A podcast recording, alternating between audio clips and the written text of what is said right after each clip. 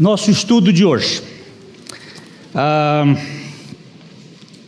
esse estudo foi feito para ser ah, falado no mês de novembro, mas por algumas e outras razões que fogem da nossa condição de compreender, eu só vou ah, colocar isso aqui em modo que não para eu poder entrar no time. Disciplina é amor?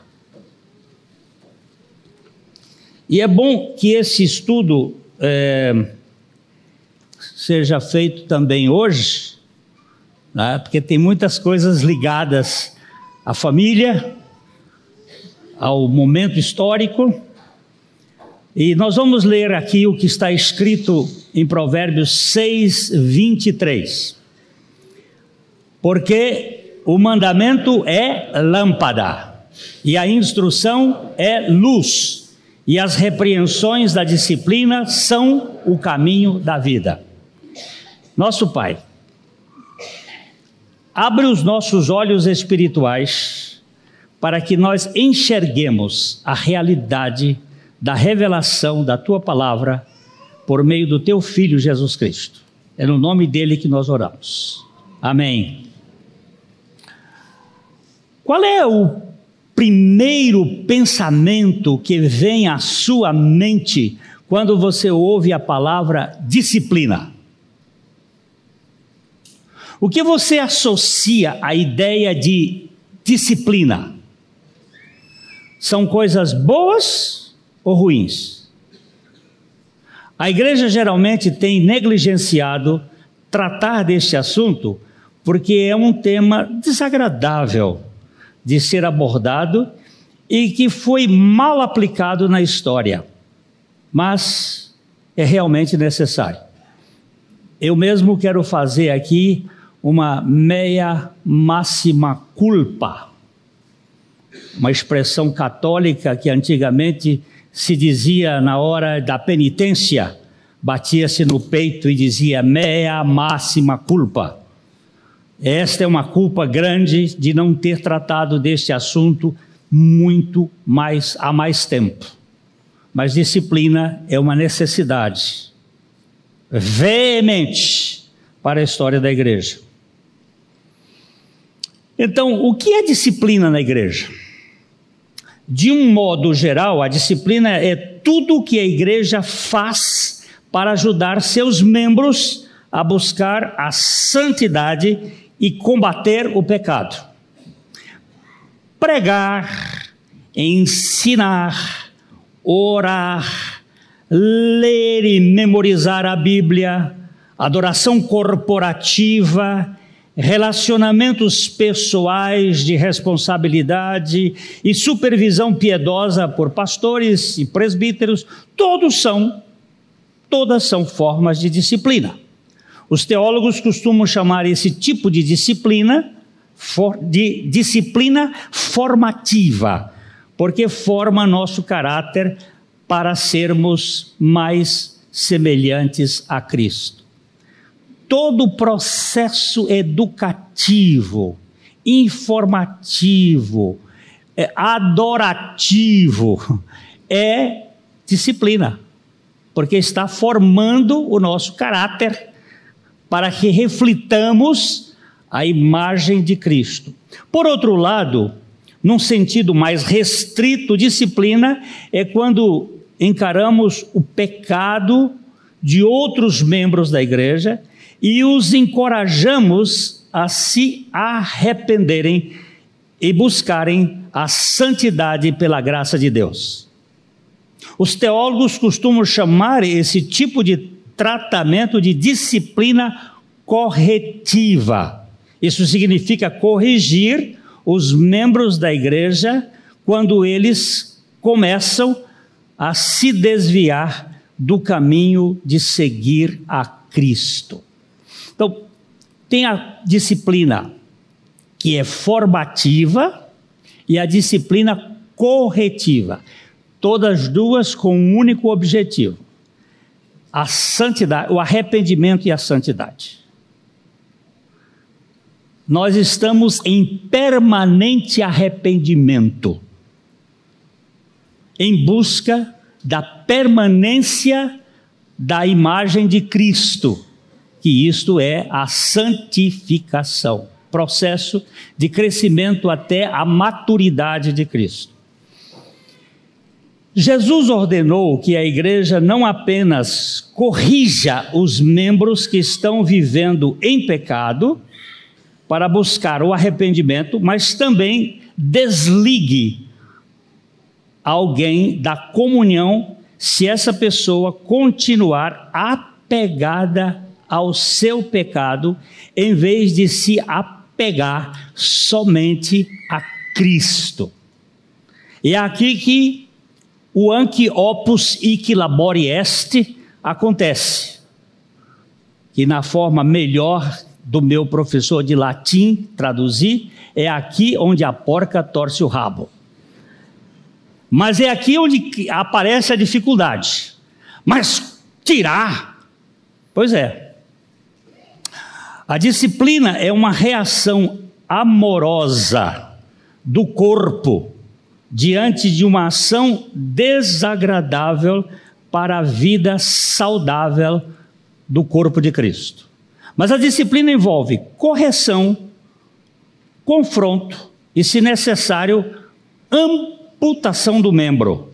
Quando algumas pessoas ouvem isso, levantam a mão e dizem: Não quero nada com isso. Essa é a coisa mais sem amor que eu já ouvi.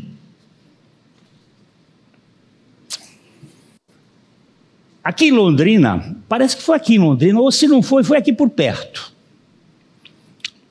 Uma pessoa teve gangrena. Era um homem abastado. E foi levado para a sala de cirurgia. Os médicos não tinham outra opção senão amputar. Porque quando a gangrena. É, cadê os doutores daqui? Quando a gangrena é no dedão, corta aqui acima, não é? Quer não tem doutor aqui, não? Ah, doutora. Não pode cortar lá no, no dedinho só, não. Não é? Tem que cortar cá em cima. E em determinados casos, corta aqui em cima. Amputa logo. Porque senão, ela sobe e os médicos amputaram a perna do corpo. E chegaram depois, contar para a família, ó, tivemos que amputar. Não queremos. Meu pai não pode ficar desamputado aí, amputado, quebra quem perna. Vocês vão ter que dar um jeito. Foram lá e colocaram a perna de novo, costuraram veia por veia, veia por veia, e o velho morreu dois dias depois. Era isso que eles queriam, porque tinha interesse. Tá bom, foi um bom serviço, bom negócio. Agora, se você quiser que o velho viva, tem que amputar. Vocês vão dizer que Deus é muito radical. Mas Deus, quando usa Malequitas, quem era Amaleque? Agora eu vou começar a pegar a Bíblia aqui para botar a gente para. Quem era Amaleque? Nunca nem ouvi falar. Eu leio Bíblia, mas não consulto. Não tenho interesse. Quem era Amaleque?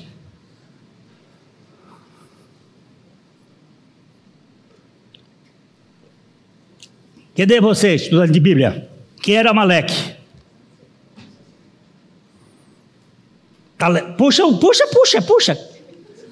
Quem era Maleque?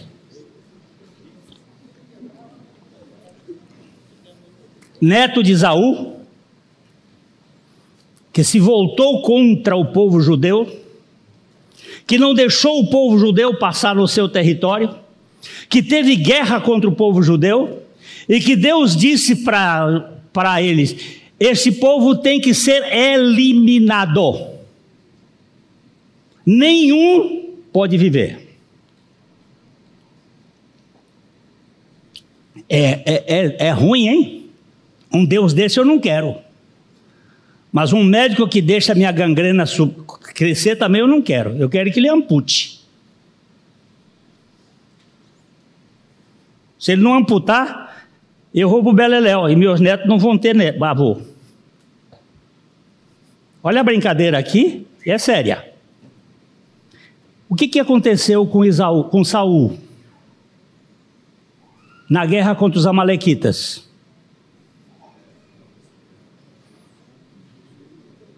Não matou todo mundo.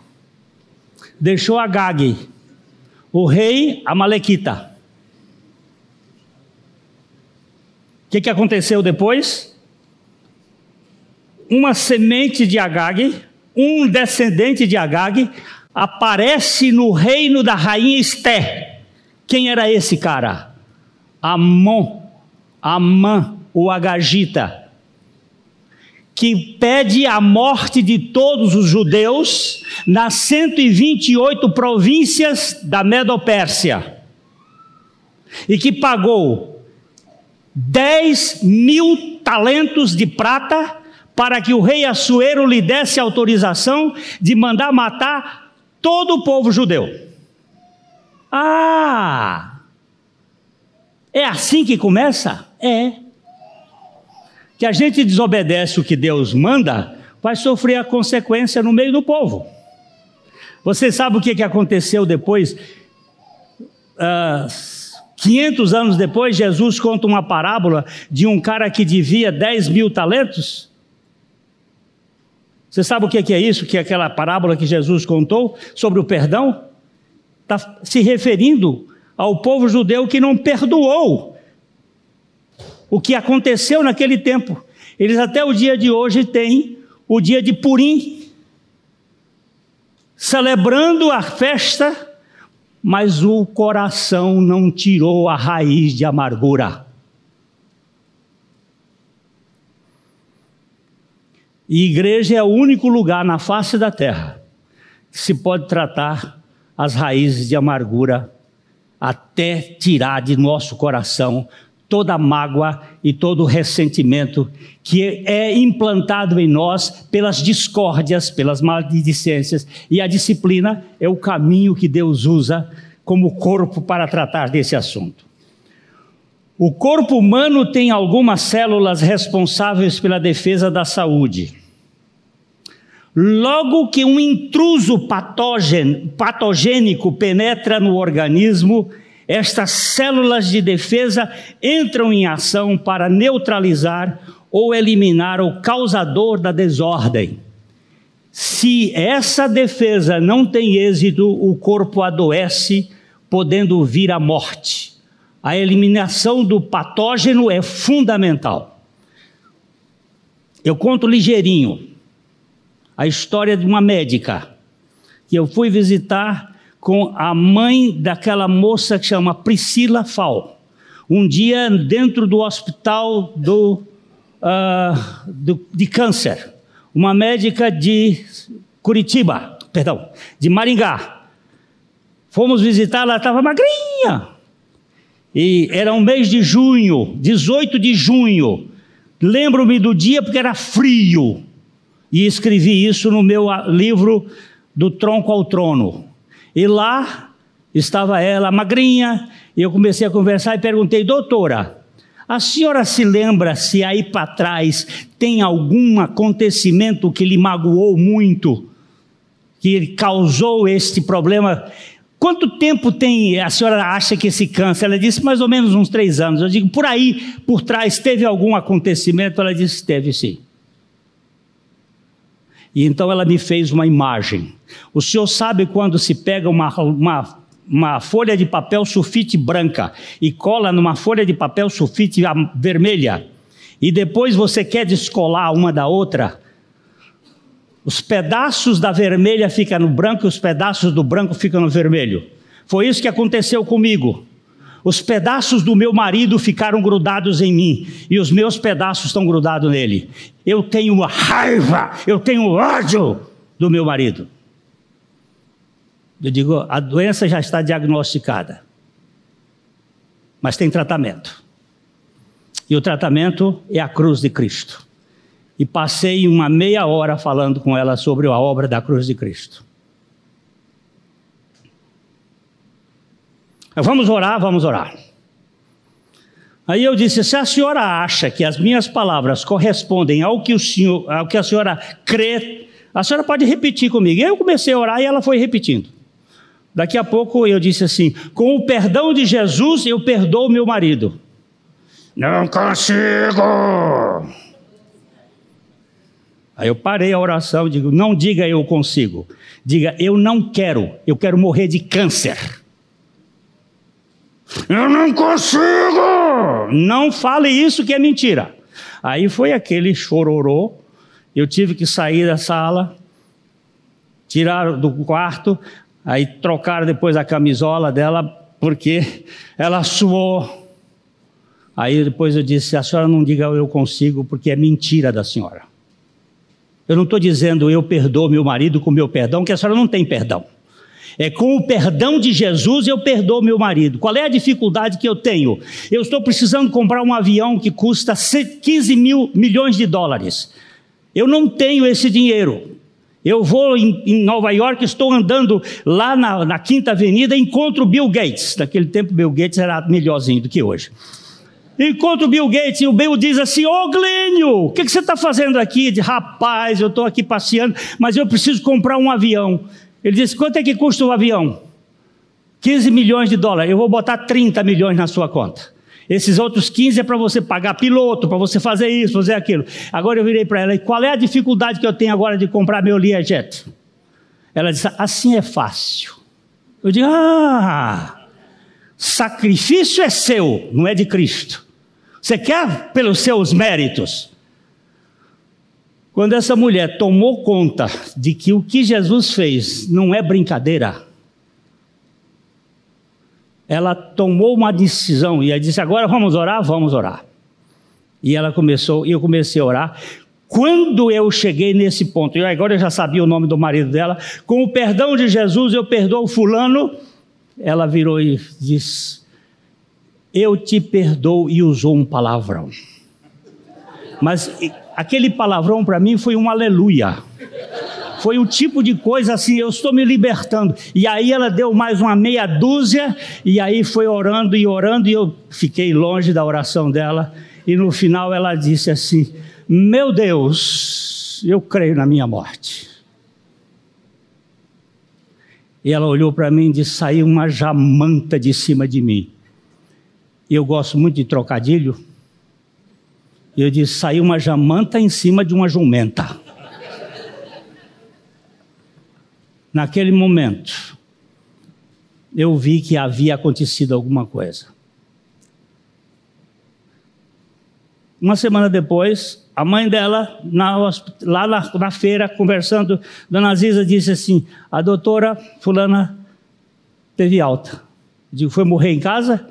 Não, ninguém sabe o que é está acontecendo. Encontrei um médico que era membro dessa igreja, doutor Luiz. Luiz, o que, que aconteceu? com a doutora Fulana. Aí ele disse assim: Sabe, Glênio, quando ela liberou o perdão, a célula 180, foi aí que ele me explicou o que era a célula 180, as células que são serial killers, que defendem o organismo, começaram a fazer uma, uma quimioterapia natural. Começaram a fagocitar as células cancerígenas. Ah, foi assim? Eu digo, mas você também é um crápula. Você sabe que ela nunca iria liberar perdão, porque ela não tem condição de liberar perdão. Aquilo foi o Senhor que deu o perdão para ela, porque é tudo dele, por ele e para ele que são todas as coisas. Até onde eu sei, ela está viva. Quando você sabe que as células o próprio organismo tem poder para defender. Nós somos muito doentes porque nós ficamos alimentando a nossa doença. O Maurício tem feito uma série de estudos aqui sobre a língua e como nós falamos o adoecimento através da língua. E agora já não, não sei nem onde eu estou. Em certos casos também há uma necessidade de extirpar o órgão contaminado. Por exemplo, quando a gangrena ataca o membro, se não extirpa, a pessoa morre. Isso eu já falei. A igreja também precisa de um mecanismo de defesa para tratar aqueles que infiltram no tecido a ponto de adoecer a comunhão do corpo de Cristo. A disciplina, tanto formativa como corretiva, tem essa finalidade de recuperar os membros infectados, bem como de eliminar aqueles que são irrecuperáveis. É fundamental a disciplina na igreja. Então, precisamos ver o que a Bíblia fala sobre esse assunto. A disciplina é algo amoroso ou agressivo? Existe amor ou ódio quando um pai corrige o seu filho? Deus nos disciplina porque nos ama. Seu propósito é ajudar seus filhos a crescer em santidade. Eu já corrigi filhos com raiva e tive que pedir perdão depois. E depois que eu aprendi com Larry Coy, nos conflitos da vida, que você nunca deveria corrigir um filho quando você estava com raiva, eu deixava passar para o dia seguinte. Mas eu tinha que corrigir.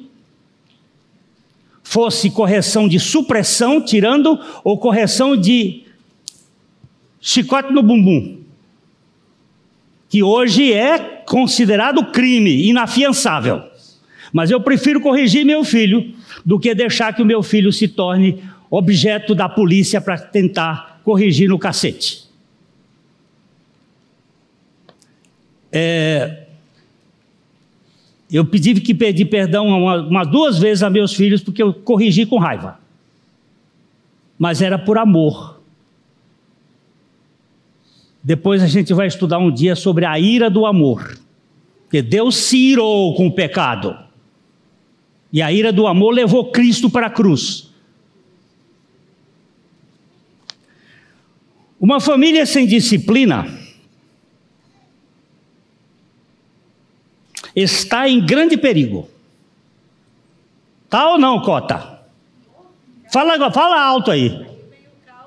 Aí vem o caos mesmo. Uma, uma família sem disciplina. Filhos sem correção são, de modo geral, filhos mal criados, abusivos e de difícil relacionamento. Também uma igreja sem disciplina acaba se tornando uma comunidade complicada. Vamos analisar agora Hebreus 12, de 4 a 11. Nós usamos aqui a versão A, NAA, Nova Almeida Atualizada. É uma, uma versão que tira o voz, que é mais ah, clássico e coloca você, que é mais intimista, mas ela mantém, normalmente, ela mantém a maior seriedade do texto. Para vermos a importância da disciplina na igreja, vamos ler os versos 4, 5 e 6. Na luta contra o pecado, vocês ainda não resistiram até o sangue e vocês se esqueceram da exortação que lhes é dirigida como a filhos. Filho meu, não despreze a correção que vem do Senhor, nem desanime quando você é repreendido por ele. Porque o Senhor corrige a quem ama, castiga todo filho a quem aceita. É muito interessante observar o verbo aceitar aqui, porque quem nos aceita é Cristo e não nós a Ele.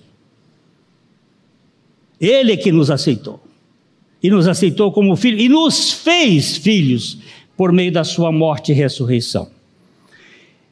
E como é que o Senhor corrige os seus filhos? Pela palavra, pelas circunstâncias, pelos sofrimentos, pela exortação dos irmãos ou pela disciplina da igreja. Sabemos que a igreja é o corpo de Cristo e esse corpo tem os meios para tratar com aqueles que estão em desacordo com os princípios da palavra de Deus ou em rebeldia à liderança espiritual. Eu tenho eu tenho um, uma parceira que não tem piedade de mim. Quando eu cometo algum equívoco, algum erro, ela me corrige. Que é minha mulher. E é duro, às vezes eu não gosto. Às vezes eu sapateio. Mas que bênção é você ter alguém que lhe corrige. Nós tínhamos uma senhora aqui na nossa igreja, que já está na glória, a irmã Cecília. Não havia pregador que pregasse aqui que ela não pegasse depois e dissesse o seguinte: foi muito boa a pregação, mas você esqueceu do principal. Qual é o principal? Cristo Jesus crucificado e ressuscitado, e nós crucificados e ressuscitados com Ele. Ela disse: Eu ouvi a pregação anos e anos e nunca fez nada. Eu tenho uma alma complicada, mas a que me libertou foi saber e crer na minha morte e ressurreição com Cristo. E ela era insistente. Isso é forma de correção. Isso é forma de disciplina.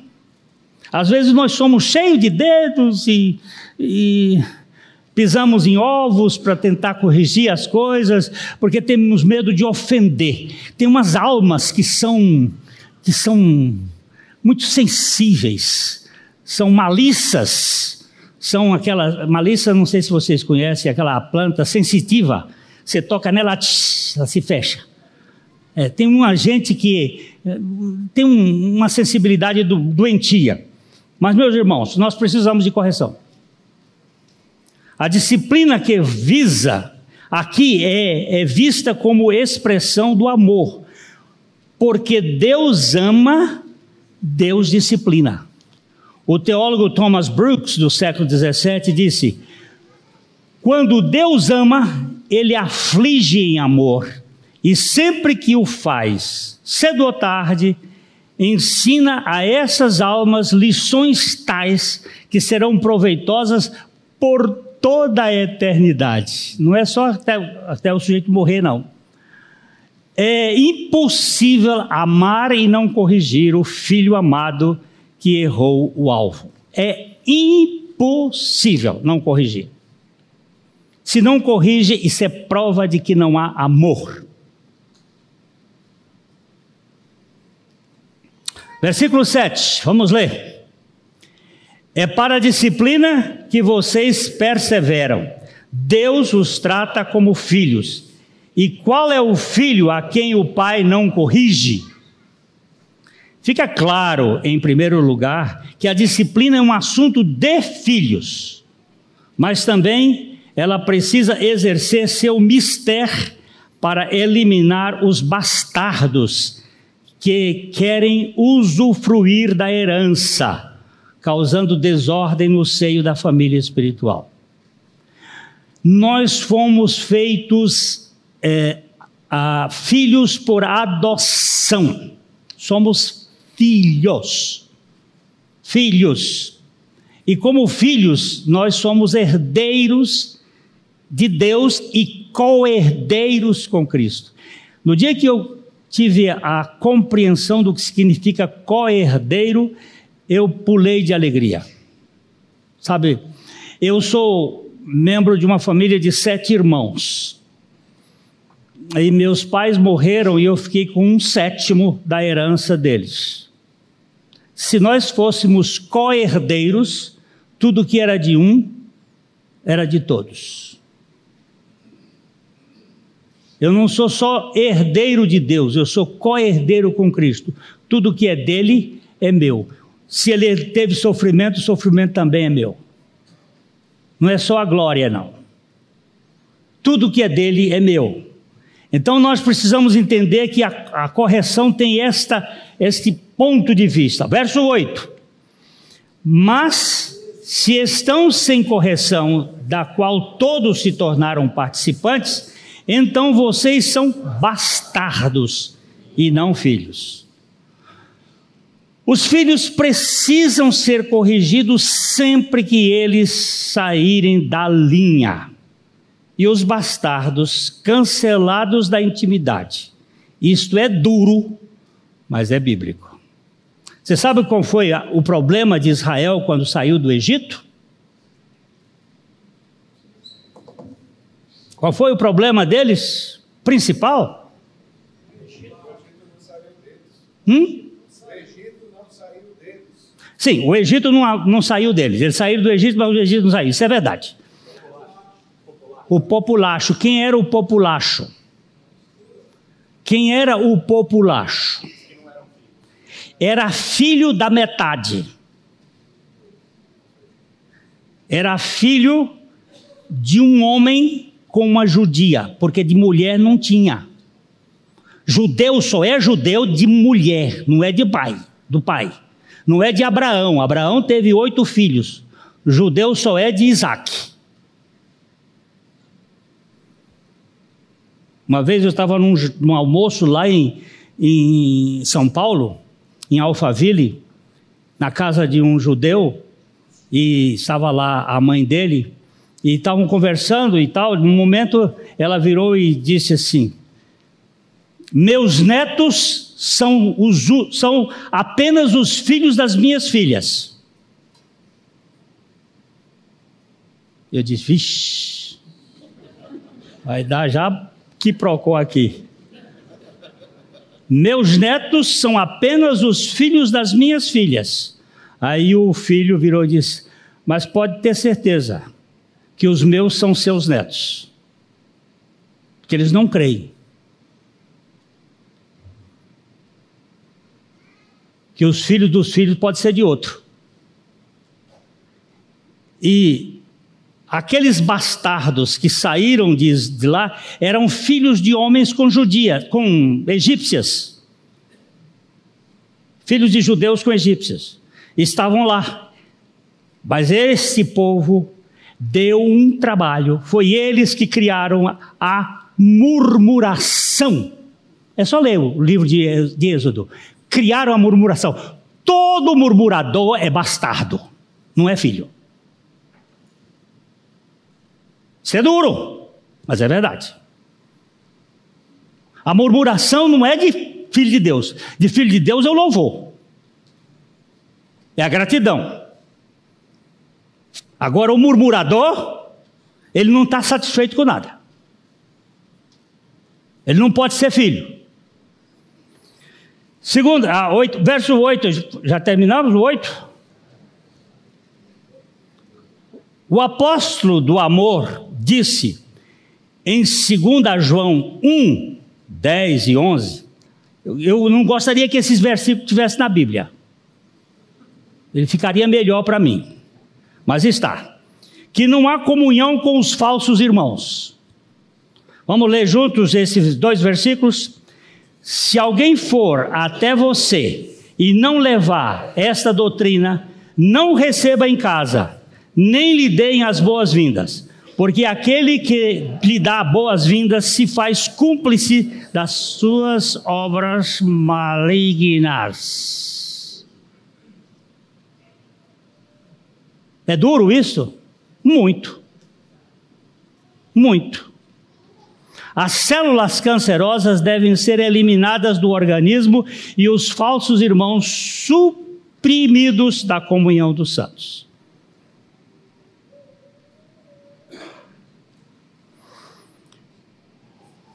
O escritor aos Hebreus agora vai fazer uma analogia dos versos 9 e 10. Vamos ver aqui. Além disso, tínhamos os nossos pais humanos que nos corrigiam e nós os respeitávamos. Será que então não nos sujeitaremos muito mais ao Pai espiritual para vivermos? Pois eles nos corrigiam por pouco tempo, segundo melhor lhes parecia. Deus, porém, nos disciplina para o nosso próprio bem, a fim de sermos participantes da sua santidade. Com sete anos de idade, eu fui a Teresina com meus pais e vinha lá do interior, cidadezinha do interior, que eu conhecia todo mundo. Teresina já era uma cidade maior. Eu saí de casa sem dizer nada e fui ver um, um edifício, o primeiro edifício que eu vi na vida, de nove andares, e fiquei lá na frente do, da praça olhando. E meus pais enlouqueceram. Menino sumiu. Cadê o menino? E aí procura, procura. Quando eles me acharam, meu pai me segurou pelo braço. Eu tenho é, a lembrança. E foi me levando até chegar em casa, na casa da minha tia. Mas eu levei uma boa surra. E nunca mais desobedeça. Mas que bênção. Aquilo me ajudou para o resto da vida. Fui morar no Rio de Janeiro sozinho, mas sabia como, porque agora a gente tem o rumo certo. Quem não disciplina é porque não ama. Eu sei que eu vou receber algumas críticas, principalmente dos politicamente corretos, mas não tem problema. Eu fico com a Bíblia. Nossos pais terrenos podem errar na correção. Mas se eles forem mais ou menos normais, vão nos corrigir por amor, para sermos adequados na vida social. Todo pai que ama o seu filho tem o cuidado de corrigi-lo, ainda que isso lhe cause grande dor. O meu filho outro dia estava conversando comigo, ele disse: "Uma das piores coisas na nossa quando você fazia correção comigo era que você me fazia repetir por que, que eu estava sendo corrigido. Eu sentava e dizia assim: agora você vai dizer por que, que você vai ser corrigido. Aí perguntava: papai está sendo injusto? Não. Então tá bom. Então vai ser corrigido. Ele diz: mas esse pedaço era duro de engolir. É duro porque a justiça própria, ela não gosta ela vai se, vai se debater. A disciplina é fundamental para a formação do caráter, tanto da criança como os crentes em Cristo. João Calvino dizia que não há nada mais terrível do que o Senhor permitir que afrouxemos as rédeas. Uma igreja que desconsidera a disciplina corre risco de transformar-se apenas num clube religioso para o entretenimento das almas. Não sei se, se ele está aqui hoje. Ah, um jogador de futebol tremendo, maravilhoso, mas terrível, briguento. Pensa num cara. Deixa eu ver se ele está por aqui. Ele, se ele tiver, ele vai, vai se manifestar. Hein? Tá? Tá? Tá lá. Tá lá. Pensa num menino que jogava bola.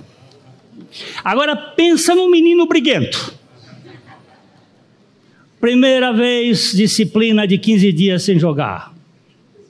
E rebarbava e fazia. Segunda vez, disciplina de um mês.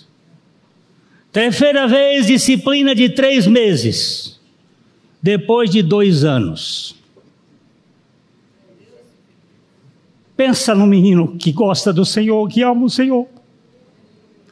E ele me disse uma vez: aquela disciplina foi tão importante na minha vida. Just, disciplina não é falta de amor, é pelo contrário, é um intenso amor para corrigir os nossos erros, porque todos nós falhamos, todos nós erramos. Harry Law, teólogo do século XIX, afirmou com muita sabedoria: crente, não pense em um repouso sem perturbações enquanto você não for livre da carne. Há um ciclo incessante de tristeza e tentação nesta vida, mas nunca despreze os açoites. Eles têm a voz da instrução, são aplicados pela mão de um pai amoroso. Deus vai usar pessoas, irmãos, vai usar inimigos para nos corrigir. Deus vai usar. Entre o século 18, 17 e 18, o grande comentarista em, uh, bíblico inglês, Matthew Henry, disse o seguinte: Quando somos açoitados, devemos orar para que sejamos ensinados e examinar a lei com, como a melhor revelação da providência. Não são os açoites propriamente ditos que produzem o bem, mas o ensinamento que os acompanham e que os elucida. Estes, essas ilustrações podem nos ajudar a entender que o, o açoite é importante. Uh, tem uma história dura, mas cultura que eu já contei aqui há muitos anos, eu sei que tem gente que nunca ouviu, e eu vou contar de novo, que o, o moço lá nos Estados Unidos foi é, condenado à cadeira elétrica. E no dia antes da, da sua condenação, ou no dia da condenação, ele pediu que queria ver a mãe. E trouxeram a mãe, ela veio para ele, ele entrou no lugar onde ele estava e ele deu um abraço na mãe, bem apertado, e deu-lhe uma mordida na, na bochecha e arrancou o um pedaço. E disse assim: Isto aqui é para você nunca esquecer que se eu hoje estou aqui, o principal responsável foi você que nunca me corrigiu. Isso está nos anais do direito americano. Isso é pesado. Mas isso é verdade. Melanie Klein, a grande uh, professora de, de, a grande mentora de Freud, ela disse o seguinte: a criança que não é não é educada, porque educar é saber frustrar. Até os três, quatro anos, ela vai dar a síndrome da criança de dois, três anos, que é aquela que puxa a, a toalha quando é quando não, já adulta ali em casa com marido, com mulher, é, ela pega assim, pega a toalha e derruba tudo, é aquela síndrome da criança de dois anos que não foi corrigida, que vira a mesa. Na hora que é contrariada, a birra sobe. É uma turminha terrível. Sabemos que ninguém é justificado pela lei. Romanos 3, 20. Bota aí, Romanos 3, 20, ligeiro. Porque ninguém será justificado diante de Deus por obras da lei, pois pela lei vem o pleno conhecimento do pecado. Ninguém é justificado porque cumpre a lei. Uh, mas pela graça, Romanos 3, 24 sendo justificados gratuitamente por sua graça mediante a redenção que há em Cristo Jesus. Entendido? Porém, a lei remete-nos ao evangelho para que possamos ser justificados. E o Evangelho remete-nos à lei novamente para que sejamos informados de nossos deveres, estando já justificado, ensinava Samuel Bolton. Cristo abole o conceito da lei como meio de justificação, mas não o aboliu como meio de informação do caráter de Deus. Caráter este que somos participantes em razão da vida de Cristo que está em nós. O que, que a lei faz? Ela não pode me justificar, mas ela me leva para Cristo para que ele me justifique. E uma vez justificado, o Evangelho me leva para a lei para me informar que o comportamento de Deus é segundo a lei. A lei é justa, é pura e é boa. E ela mostra o caráter de Deus. Eu sou justificado não pela lei, mas pelo sacrifício de Cristo. Mas eu tenho que ir para a lei para ver como é que age o que, o que Deus tem do caráter dele para que eu cresça. Não adulterarás, eu posso ir pela lei e não vou ser livre. Mas livre pela justiça de Cristo, eu tenho que saber que não adulterarás faz parte da obra de Deus na nossa vida. A lei de Deus foi dada para revelar o pecado e não para removê-lo. Mais uma vez, justificado do pecado, somos praticantes da lei por meio da vida de Cristo. Vamos olhar Hebreus 8, 8 a 10. E de fato, e de fato, repreendendo-os, diz: Eis aí vem dias, diz o Senhor, firmarei nova aliança com a casa de Israel e com a casa de Judá. Não segundo a aliança que fiz com os seus pais, no dia em que os tomei pela mão para os tirar da terra do Egito, pois eles não continuaram na minha aliança, e eu não dei atenção a eles, diz o Senhor. Porque esta é a aliança que farei com a casa de Israel, depois daqueles dias, diz o Senhor imprimirei nas minha, as minhas leis na mente deles e as inscreverei sobre o seu coração, e eu serei o seu Deus, e eles serão o meu povo. Isso é lindo ou não? Isso é lindo. Não é o negócio lá fora, é o negócio aqui dentro. É, eu, eu, eu trabalhava lá no, na Colina Verde, no, na, na clínica de psicologia, psiquiatria, e um dia tinha uma colega lá, uma amiga dela, disse assim: ela estava fumando, e disse assim: Quer um cigarrinho, Glenn? Eu disse: Não, eu não fumo. Porque a religião não permite você fumar? Eu digo: Não, porque eu sou livre. Como você é livre? Você não pode fumar? Diz: Não, eu posso. Você que não pode não fumar. Você quer ver? Me dá um cigarro. Não tinha nem classe, mas. Agora, vê se você, você pode não fumar. Aí ela disse: É verdade. Você é escrava, eu sou livre. A liberdade está aqui dentro. Não sou obrigado, porque ele me libertou. Vamos lá, vamos rápido. É, 11, versículo 11.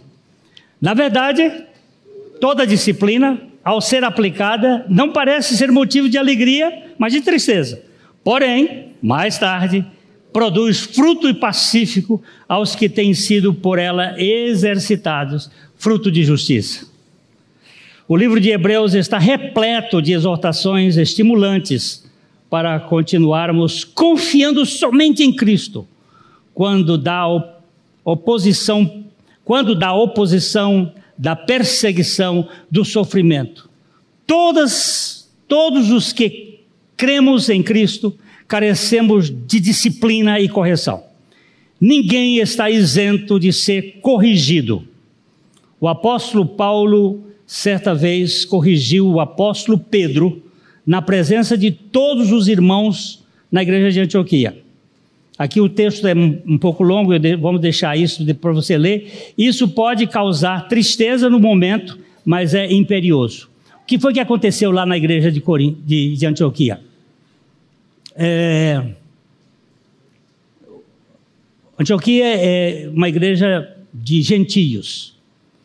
E Pedro chegou lá, os gentios comiam as comidas que não eram coxé. O judeu só come comida coxé. E Pedro estava comendo a comida normal dos gentios. Quando chegaram os, a turma de Jerusalém, os coxés de lá de Jerusalém, chegaram lá na igreja e Pedro viu, ele dissimulou. Ele disse: Não, não eu não como isso aqui, não. Eu não como essa pururuca aqui. Isso aqui é, é comida de gentil. Começou a fugir e influenciou até Barnabé. E Paulo, que era um judeu fariseu da raiz, mas que tinha sido transformado por Jesus até a medula do cabelo, virou e disse: O que você está fazendo não é certo. O que você está fazendo é dissimulação, é hipocrisia.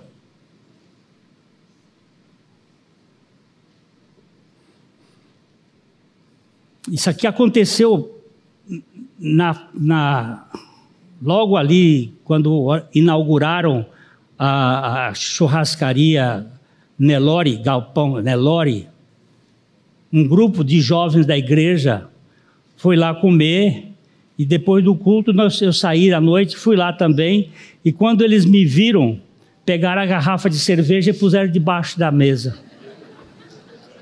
Mas eu estava lá de cima, eu, eu, descendo e eu vi quando eles puseram a garrafa lá. Aí ele começou, oi pastor, tá, tá tudo bem, tudo bem, tudo bem, tudo bem. Peguei a garrafa, botei num copo, tomei um gole. Aí ele olhou, pastor, eu digo, deixa de ser hipócrita. Para com essas besteiras. Vida cristã não é vida de palco, é vida de intimidade.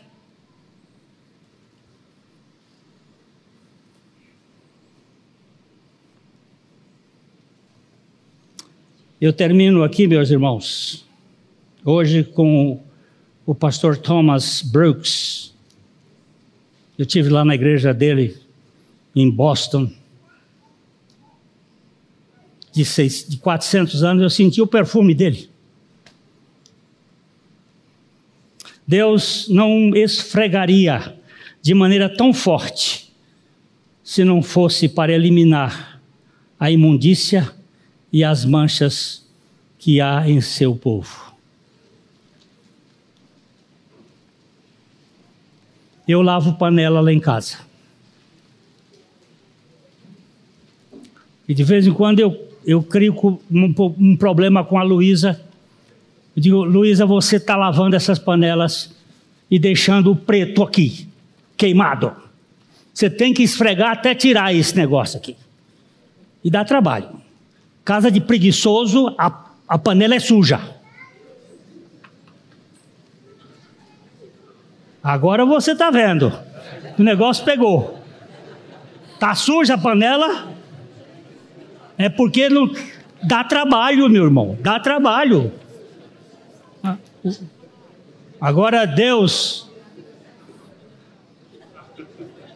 Eu, eu, eu, eu conheço lá no Piauí gente que areia areia com areia. Não é com brombril, não. E os copos e as panelas são limpinhas. Porque a higiene está dentro deles, não tem preguiça. Agora vamos para a igreja. Senhor, vamos pedir ao Senhor que nos dê sabedoria e amor para disciplinar, para que nós vivamos para a glória de Deus.